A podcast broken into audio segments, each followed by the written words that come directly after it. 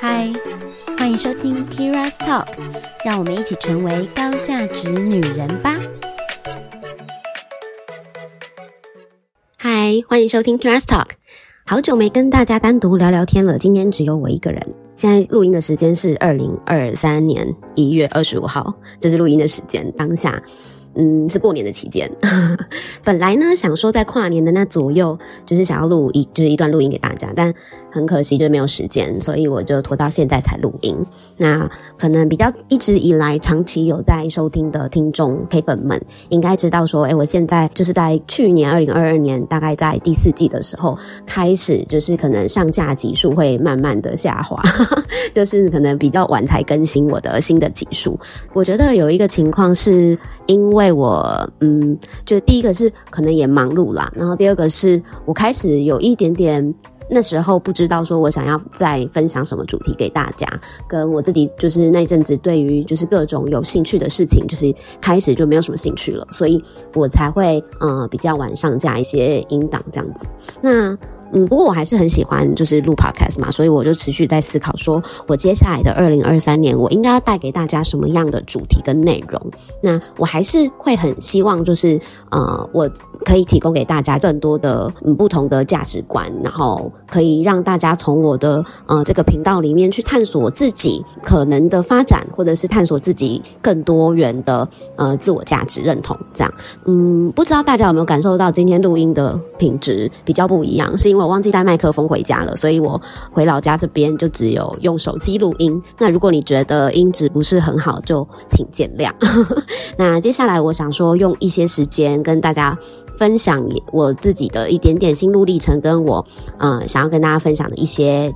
嗯，我接下来会想要实做的一些观念，嗯嗯、呃，不知道大家在跨年的时候，呃，有没有开始也在做了一次二零二三年的目标设定呢？我记得我在二零二二年，就是二零二一跨二零二二的时候，我有做一集，就是关于目标设定这个事情，我们要怎么样完成自己的目标之类的。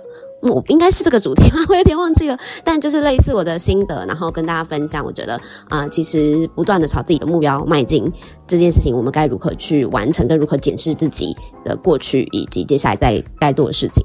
我也想说，在这个时间点反思一下我二零二二年好了，就是我二零二二年，我觉得自己反而没有很多的成长。我不知道大家怎么过得怎么样啦，但我在二零二二年反而是自己非常，我觉得叫做沉潜的一年。那这个沉潜的一年，不是不是我没有想要做任何事情，而是我觉得我有一点迷失，然后也也在摸索我到底该怎么做会比较好。那当然，我实际上我有在。嗯，我有在进行的事情也都持续在进行，譬如说我的副业我也有在做，我的工作我也有在做，然后我的 podcast 也是，嗯，虽然很缓慢，但也有在持续的更新。那有时候我的占星的部分我也会，嗯，不断的做自我进修。可是老实讲，就是所有的进度就慢慢的变得比较缓慢。然后再就是我，呃，在二零二二年的时间，我真的比较 focus 在我自己个人的，嗯，身心灵的平衡，然后跟。我跟很多事很多事情纠结的地方的和解，以及建立我跟我另外一半的关系。那想必很多人应该知道，说我在二零二二年的时候，呃，很幸运的认识了一位我觉得很好的伴侣。诶，我不知道他会不会听这集，那如果有听的话就，就就听吧。好，反正呢，就是我觉得我很幸运遇到他。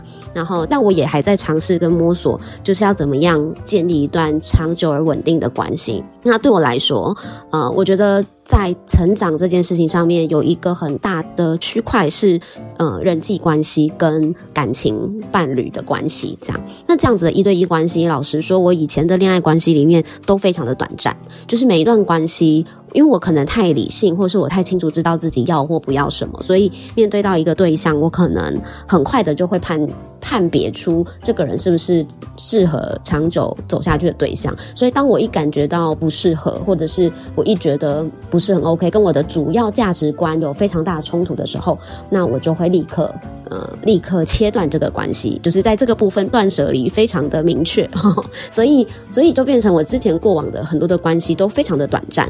那第一次能够。就是怎么讲？第一次让我想要就是比较长久的经营一段关系的，呃，反而是我现在的，就是我在二零二二年找到的我现在的伴侣，这样。那我我觉得蛮难得，然后也觉得自己很幸运，那也很开心可以跟他享有，就是一起共同创造这一段 journey，就是我希望这一段的旅程就是会很长久这样。但我其实也还在摸索，就是要怎么样去建立嗯很稳定的。Long-term relationship，所以我就是持续努力的在这一部分学习中。那当然过程中也会有一些些小小的小火花，呵 呵就是跟伴侣之间不会 always 平顺嘛。然后以及我自己是女生嘛，我当然会知道说，哎，其实女生的那思考的事情就是比较多、比较 detail，或是比较复杂、比较深。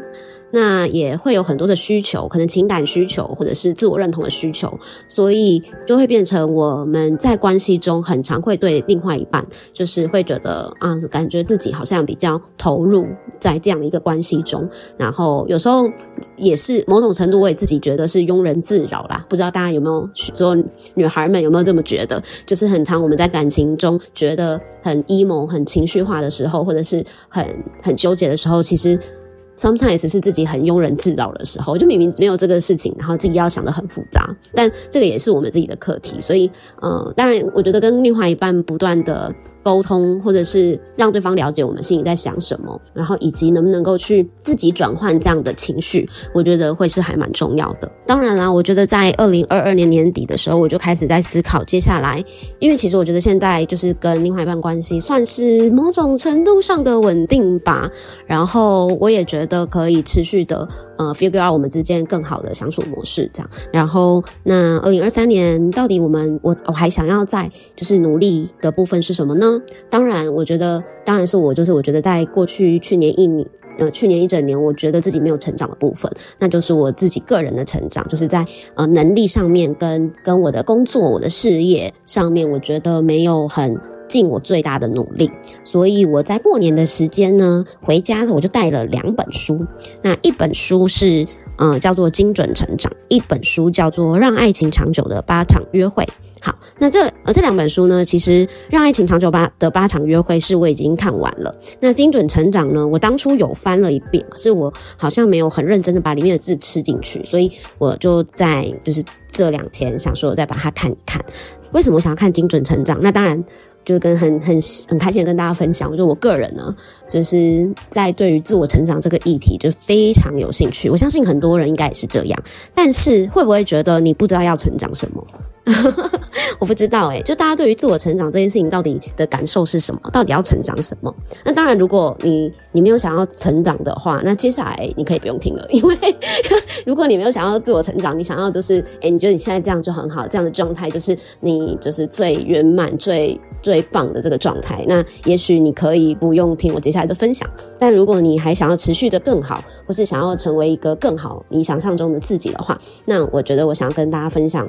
就是就是我在看书前面，因为才看到前面嘛，嗯，我就有蛮多心得的。那我想跟大家分享，我看了这本《精准成长》的书前面的一些小心得。好，嗯，首先我在谈就是成长这件事情，我想问一下大家，就是，嗯，你有想过为什么我们我自己不断想要追求自我成长这件事吗？嗯，有可能是想要满足自己，或者是自我实现。我在书里面就是有看到一个我觉得很棒的，跟我自己在呃我的开头，我每次都会说，嗯、呃，跟着大家成为对更好的自己，对不对？就是这件事情很有关系。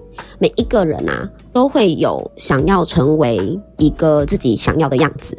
我有一个我自己想要成长的样子，而那个样子应该说我想要成为的样子，而那个样子是可能是我在我的生活中生我的。呃，生命体验中，我有看到有一些人，我非常的呃钦佩他，或者是我真的觉得这个人好棒哦，我很想要跟他一样的这种感觉。那我就会心里也会觉得，如果我能够成为那样的自己，很棒，有多好。所以我才开始做自我价值的探讨。为什么这个频道一开始就是我在做 Kara's Talk 女人话题的时候，我一直在想的是要怎么样成为一个。呃高价值女人。我一开始的第一集我就在跟大家分享我们要如何成为高价值女人。那就是因为我认为，因为我是女性嘛，第一个是我是女性哈。如果你是男性的话，你就把它带入成高价值男人这样好。因为我我因为我认为，其实每一个人都有很棒的价值，有自我的潜力，就是我们一定都会有自己的优点跟自己最棒的地方，我们会有一个潜力，那个潜力是我们还可能看不到的，我们现在还没有办法运用的才叫潜力嘛。可是我很期，我们会很期待自己能够找到自己的能力所在、潜力所在，然后好好的把这个能力、这个潜力发挥出来。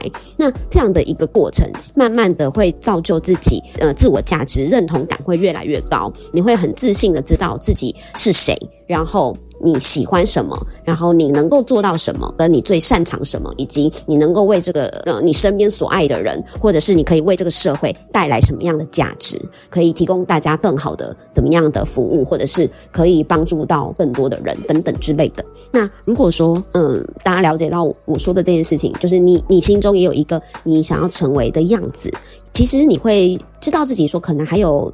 呃，一些能力或潜力是没有发挥出来的，甚至你可能还不知道你的能力是什么，或者是你的潜力是什么，然后你很想要寻找这个东西，我我就会觉得，那其实慢慢的自我成长这个议题就非常的重要。那在这本书里面也有说，潜力是一件很很棒的一个词，但是如果这个潜力没有被实现，它就会非常的负面，而且会非常的可惜。所以在这个过程中，如果我们能够呃专注在好好的。呃，做自我成长，其实我们最终的目标当然是会期待自己能够成为自己想要的样子。然后怎么样做到这件事情，就是呃，可以开发自己的能力，发挥自己的潜力。在这个过程中，你。你会需要知道你的潜力是什么，对不对？所以我们就可以透过很多的方式，呃，可能是各种的工具，或者是呃各种的，譬如说听我的 podcast，你可能诶去认同，诶找到一些价值观，然后你会慢慢的了解自己，然后在了解自己的过程中，你会知道，诶你的能力或你的潜力会是什么？那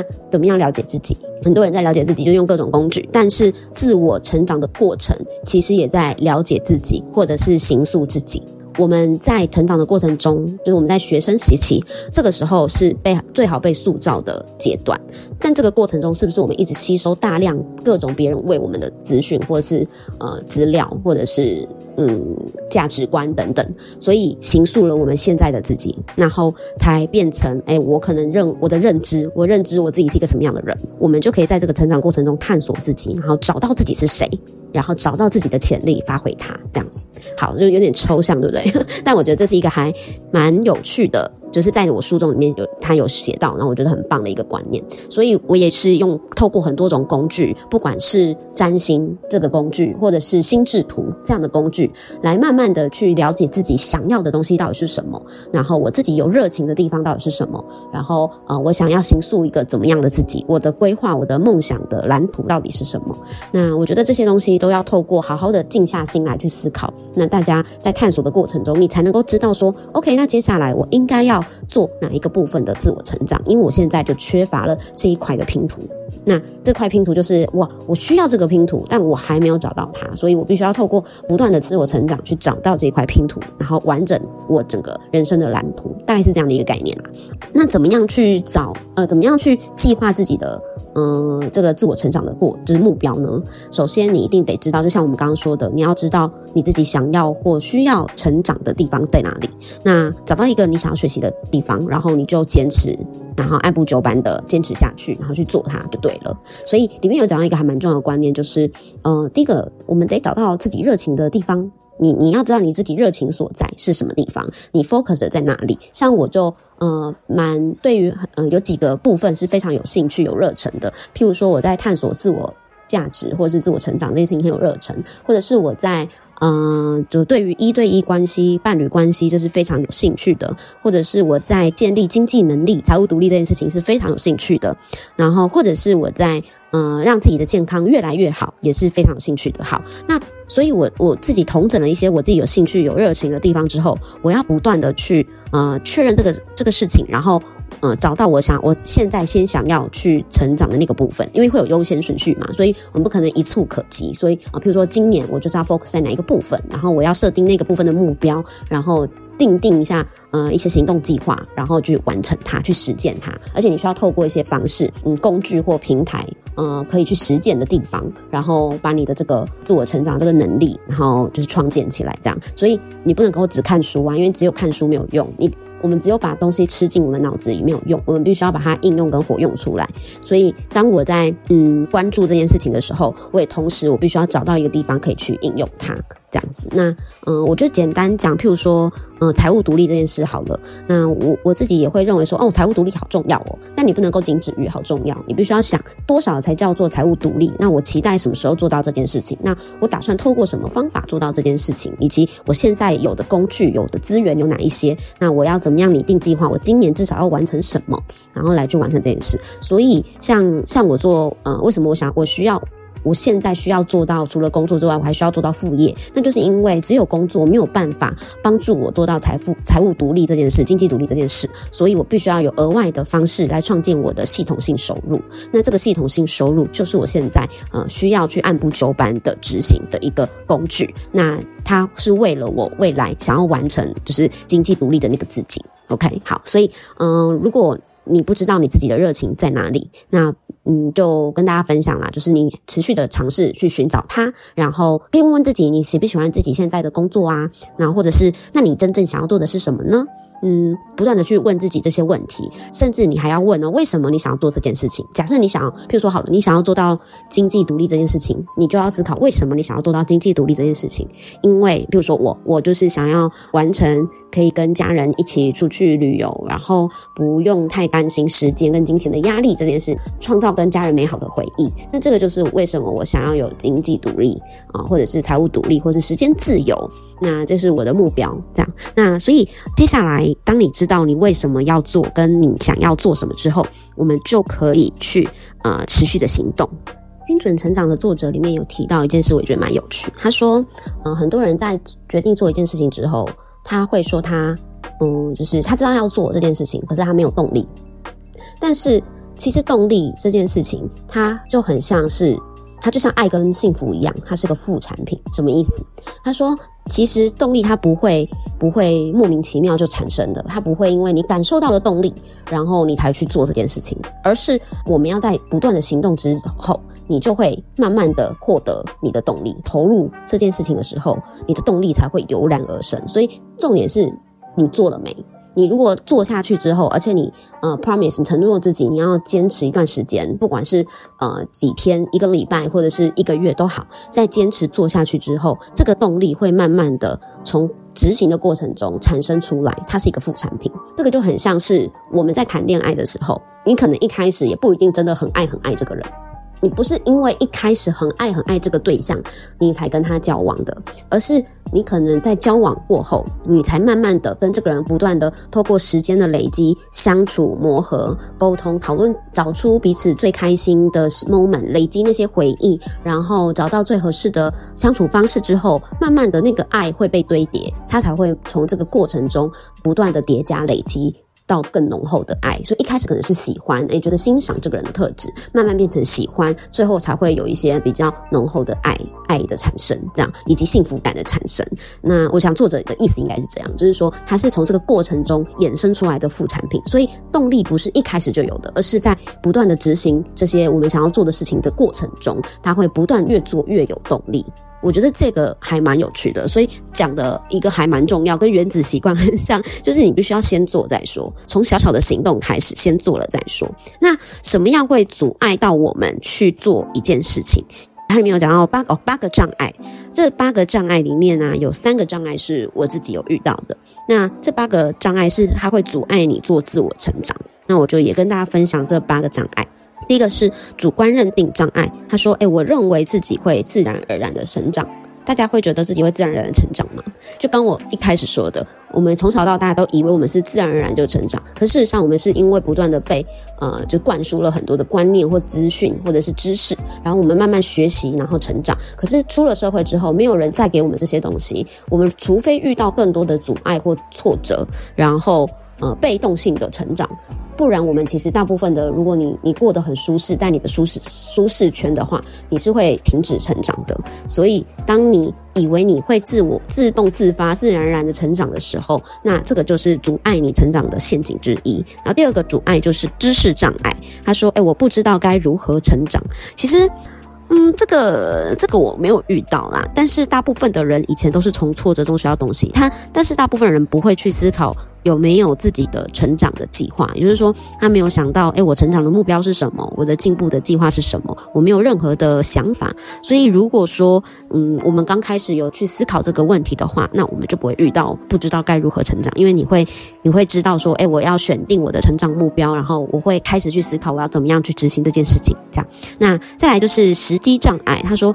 嗯，现在还不是开始的时候，这个超级多人会遇到这个问题。尤其我在，嗯，我在建立副业创业的过程中，很多人想要，譬如说想要拥有系统收入，或者想要有额外的收入，可是却会给我一个反馈说，诶，我觉得现在还不是时候，因为我觉得我现在，嗯，很忙碌，我的工作很忙，或者是我觉得我现在没有时间，或者是我的能力还不到，或者是我现在没有钱。但大家有没有去思考，你想要有额外的收入的前提，就是因为你现在的状态没有办法让你有额外收入，你没，你本来就没有时间，你本来就没有钱，你本来就没有这个能力。谁一开始就会有这个能力呢？没有准备好的时候，你任何时间点都不不可能会有百分之百准备好的时候。所以，我觉得现在还不是开始的时候，这个这个障碍其实是拖延的，就是拖延自己的一个说辞。那如果你真的想做，其实。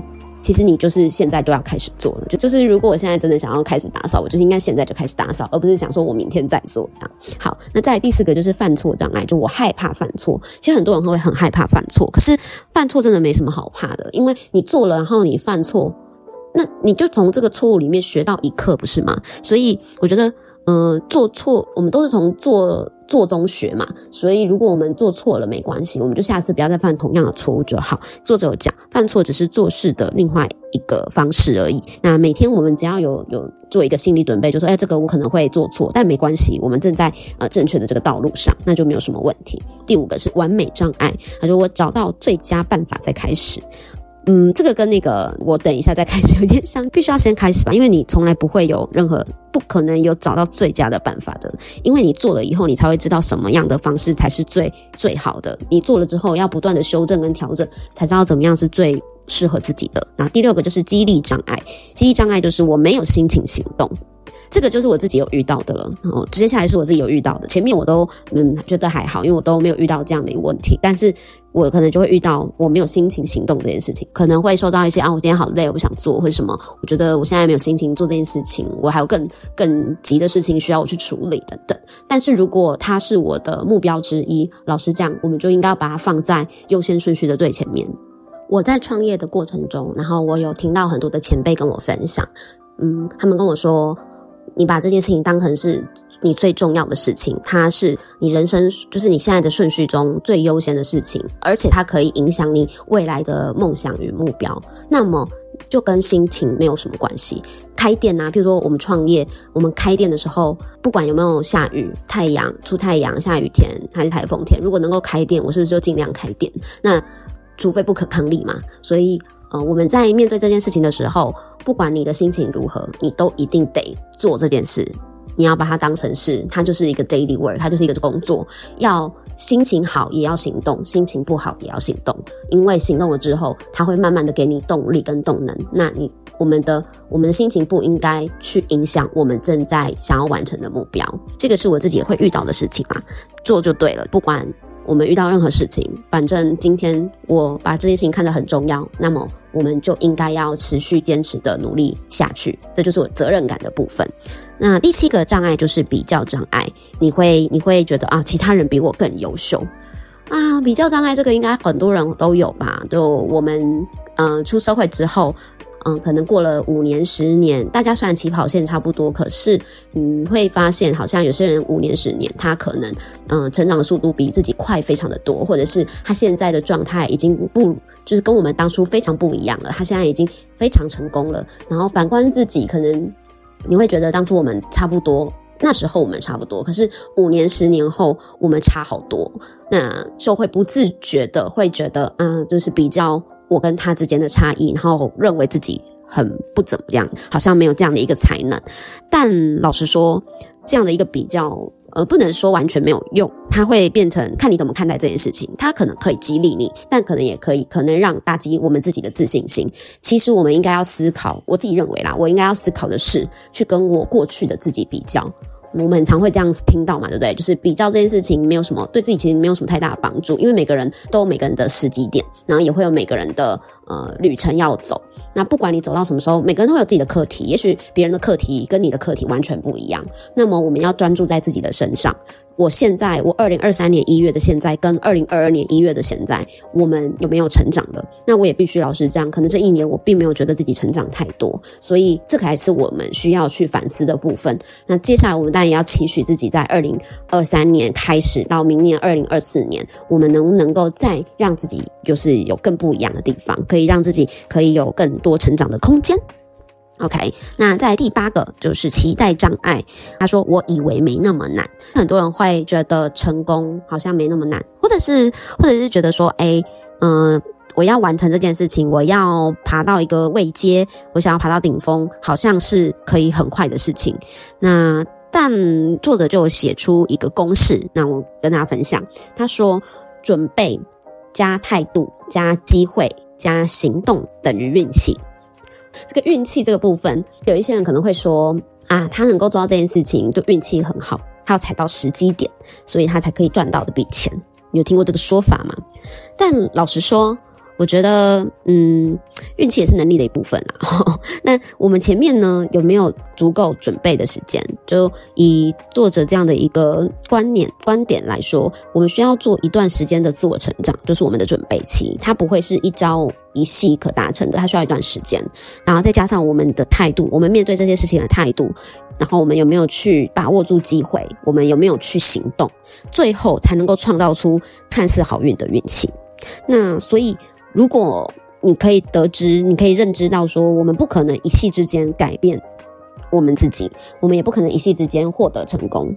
但是我们可以在一夕之间改变我们的观念，我们可以去调整我们自己的思维，来让我们自己慢慢的去累积、去准备这样的一个能力。那当你遇到这个机会的时候，你有抓住这个机会，你可以去行动。你甚至可以创造机会，然后你愿意去主动出击去做这个行动的时候，那么就会造就我们最后人生成功的这个运气。就也跟大家分享这些这八个障碍，我觉得还蛮有趣的啦。然后也自己反省了一下，这样子。那最后呢，在二零二三年的开头，我们来为自己的自我成长来去思考，我们要开始怎么做？呃，几个问题来问一下自己好了。好，第一个，你想做什么？第二个是。你有才华、能力和机会支持自己去做这件事吗？第三个，你知道自己想要做这件事情的动机吗？第四个，你知道接下来你要执行什么步骤吗？第五个，你可以从哪一些人得到一些相关好的建议呢？第六个，知不知道自己要付出什么样的代价？会需要付出多少的时间、资源和呃牺牲什么样的状态呢？第七个，你需要成长的到底是什么呢？必须要专注在我们自己的优点，克服一些会阻碍你实现目标的缺点。那这些问题，我们来问问看自己，然后接下来我们就可以做一个呃，今年在二零二三年自我成长的计划了。那我自己看到这本书，嗯、目前看到第二第二个法则，因为它里面有十五个法则，它可以帮助你做精准成长的十五个法则。这样，那。希望可以给大家一些想法，就是关于一开始当你设定好目标之后，那它能不能够帮助你？呃，不是完成目标这件事情，而是能不能够带给你这一整年的自我成长。有时候我们想自我成长，不要去想一定要想说哦，我一定是要完成这个目标，而是你要去就是去嗯、enjoy 享受。自己在完成目标这个过程中，到底能够成长到什么程度？我们来去思考，我们到底能够成长到什么样的状态？我们到底能够成长到什么程度的时候？会给自己蛮大，我自己觉得啦，会给自己蛮大的嗯刺激，就会觉得很兴奋，那种兴奋的感觉，我自己是蛮兴奋的，觉得自己也许可以在二零二三年再让自己有更多不一样的成长空间。那包含了自己的呃很多的地方，像 podcast 的部分，我也想要尝试更多不一样的企划或是主题。那包含我的呃副业的部分，我也想要尝试更多的方式，让我的副业可以做得更好。嗯，欢迎大家来找我讨论。那也关于自己。在健康的部分，嗯，可能可能透过怎么样的方法，可能运动啊，或是饮食啊，找到自己适合的饮食方式，或是找到自己适合的运动方式，我觉得这都是维持身体健康还蛮重要的一环。那也许我没有办法一触可及，但没有关系，我们就简单设定今年想要成长的一个方向，那么去努力的实践它就好。那不知道大家对这集的想法是什么呢？欢迎大家呢也跟我分享你听完这一集。肉肉肉等的 Kira 的碎念，好，那如果说你还蛮喜欢这样的一个。呃，我的分享书的主题的话，那也欢迎留言给我，然后跟我说你们想要听到什么样的内容，更多的内容。那接下来我会一一的，就是尽量快速的分享给大家。那因为自己讲，我也完全没有写任何的稿子，所以如果没有很顺的地方，就请大家多多包涵。